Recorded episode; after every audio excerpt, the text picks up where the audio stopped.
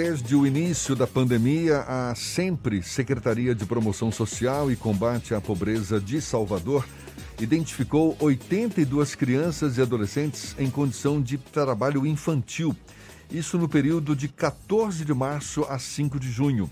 116 crianças e 52 adolescentes também foram flagrados sofrendo algum tipo de violação de direito. A gente vai saber mais sobre esse panorama conversando agora com a nova secretária municipal de Promoção Social e Combate à Pobreza de Salvador, Juliana Portela, nossa convidada aqui no Issa Bahia. Seja bem-vinda, muito obrigado por aceitar nosso convite. Bom dia, Juliana. Bom dia, Jefferson. Bom dia, Fernando. É um prazer falar com todos os ouvintes do Grupo à Tarde. Pois é, Juliana, a gente sabe que o combate ao trabalho infantil, assim como o combate à, à, violação dos direitos das crianças e adolescentes não se limita a identificar ou tirar das ruas crianças que estejam sujeitas a esse tipo de violação, mas também combater as causas desse problema. Como é que a Sempre atua no combate às causas do trabalho infantil e da violação dos direitos em geral das crianças e adolescentes? Então, nesses três meses de pandemia do coronavírus em Salvador, a Secretaria de Promoção Social e Combate à Pobreza, sempre, intensificou as ações voltadas às pessoas em vulnerabilidade social em toda a cidade. Então, durante todo esse período, mais de 43 mil atendimentos em todos os 36 bairros que passaram por medidas de restrição à proteção em vida foram realizados não só em relação ao combate ao trabalho infantil, mas em todas as situações de violação de direitos. Então, a sempre atua especificamente com, em relação a crianças e adolescentes em situação de trabalho infantil, com as equipes de abordagem social, identificando essas situações e notificando imediatamente ao Conselho Tutelar e aos CREAS, que são, são centros de referência especializados da assistência social, que então adotam as providências necessárias em relação a essas situações. Mas há sempre também entra no mérito da questão, ou seja, o porquê de ainda a persistência do trabalho infantil, de famílias que uh, não respeitam os direitos das crianças e adolescentes, ou se limita a identificar os casos, fazer a denúncia ao Conselho Tutelar para que esses casos deixem de existir? A gente entra no mérito, sim, a gente faz essa abordagem, faz essa identificação, é, cuida dessa família, mas a sempre não tem uma autoridade como os conselhos tutelares têm. Entende? Então, a gente é um serviço socioassistencial de sensibilizar essa família. Então, se é uma situação, por exemplo, de mendicância, se essa criança essa família está numa sinaleira, então a gente aborda essa família, inclusive a gente oferece um transporte de retorno ao lado dessa família, se identifica que essa família é, precisa de um benefício eventual de uma cesta básica, a gente referencia a família, inclusive, no CRAS, que é o Centro de Referência de Assistência Social, para que essa família tenha o cuidado ter um suporte, de ter uma cesta básica de uma forma sistemática para que não retorne para aquele território, para ficar naquela situação e expor aquela criança aquela violação de direitos. Então, a sempre ela adota as providências necessárias. Agora, a sempre não tem uma autoridade, como o Conselho Tutelar, por exemplo, tem, de adotar uma medida protetiva se for necessário até, de fazer um acolhimento institucional daquela criança, se for o caso, de, em caráter é, temporário, se precisar, a sempre não tem essa autoridade que o Conselho Tutelar tem. Hum. Entende? Mas a gente comunica e acompanha isso junto ao Conselho Tutelar. Há sempre tem, por exemplo, uma situação de acolhimento temporário dessas famílias que se encontram em situação de rua até, por exemplo, a viabilização de um aluguel social ou de algum outro tipo de benefício que permita que essa família em condição de vulnerabilidade saia desse ambiente?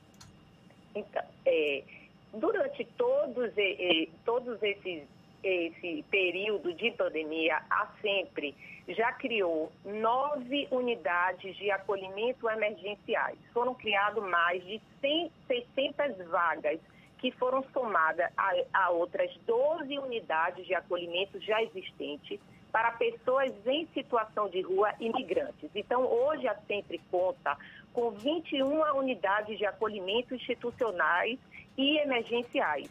Isso são mais de 1.200 vagas. Só durante este período de pandemia já realizamos mais de 1.700 acolhimentos. São unidades para pessoas em situação de rua e migrantes. Essas unidades são organizadas inclusive por perfis. Então, nós dispomos de unidades para homens, unidades para mulheres, para casais e unidades inclusive para famílias. Então, essas unidades para famílias estão inclusive à disposição de famílias que estão nessa situação de rua. Então, quando as equipes de abordagem social identificam famílias nessas situações com crianças eh, em logradouros públicos, a gente dispõe, bota à disposição para acolhimento.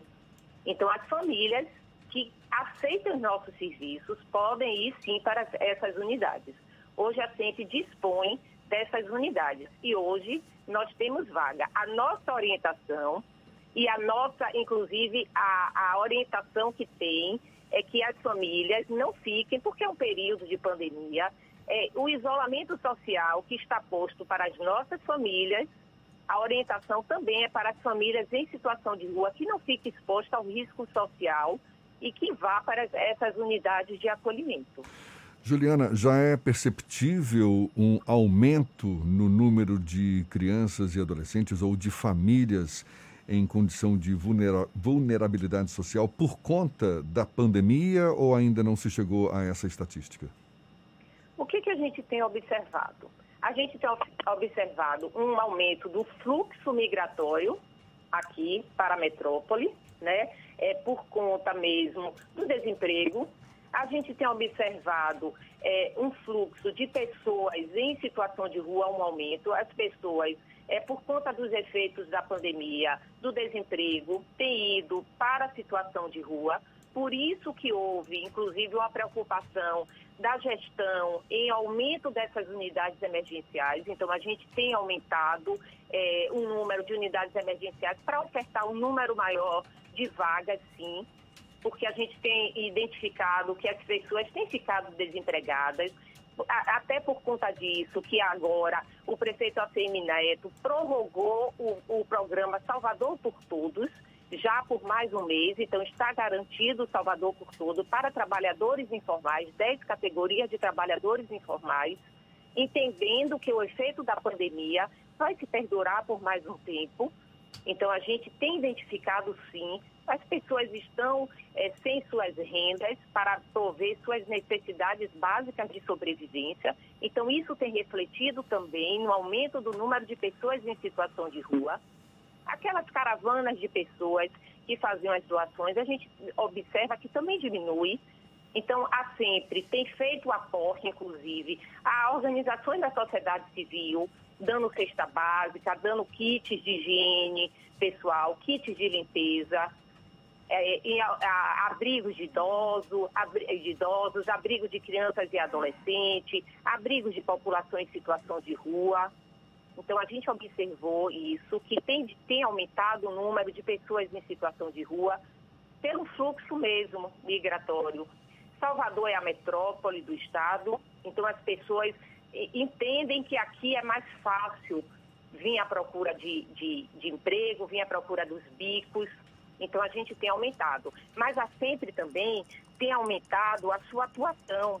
Então, os serviços de abordagem social, os CRAs itinerantes, os centros POPs, eles estão dia e noite. A gente tem atuado desde o início da pandemia, distribuindo cestas básicas, distribuindo refeições. Hoje a Sempre tem cinco centros de distribuição de refeições.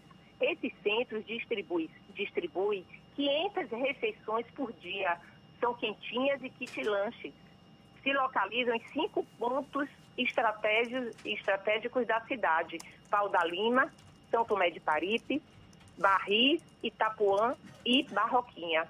além da distribuição das quentinhas, na Barroquinha e é, ali no estacionamento do São Raimundo, a gente tem o banheiro e a lavanderia. Então, são pontos estratégicos que, além da pessoa em situação de rua, famílias em vulnerabilidade têm a possibilidade de lavar suas roupas e também fazer uma higiene pessoal. É, o então, apoio... são pontos importantes, é um apoio importante para a pessoa. E a gente tem observado que não só pessoas em situação de rua fazem uso desse, desses espaços, mas também famílias em vulnerabilidade. Um número significativo de idosos, um número significativo de pessoas com deficiência, inclusive da comunidade ali no entorno. É. Então, é um, é, um, é um serviço importante, estratégico, que foi criado nesse período da pandemia. Agora, por conta dessa pandemia, o apoio dado às famílias, certamente essas famílias mais vulneráveis, certamente ganha uma importância muito maior, um desafio muito maior. Tomara que a Sempre continue com recursos suficientes para dar conta de demanda tão grande como essa que deve estar ocorrendo agora por conta dessa pandemia. A gente agradece muito a participação de Juliana Portela secretária municipal de Promoção Social e Combate à Pobreza de Salvador, nova secretária da Sempre. Juliana, muito obrigado e um bom dia para você. Né, estamos à disposição, inclusive, para falar da nossa retomada social, que a gente já se prepara aí, é, para a prefeitura toda já se prepara para a retomada social, as ações já estão sendo planejadas para dar suporte a toda a população no pós-pandemia. A gente também já está definindo os nossos protocolos de retomada dos nossos serviços, né?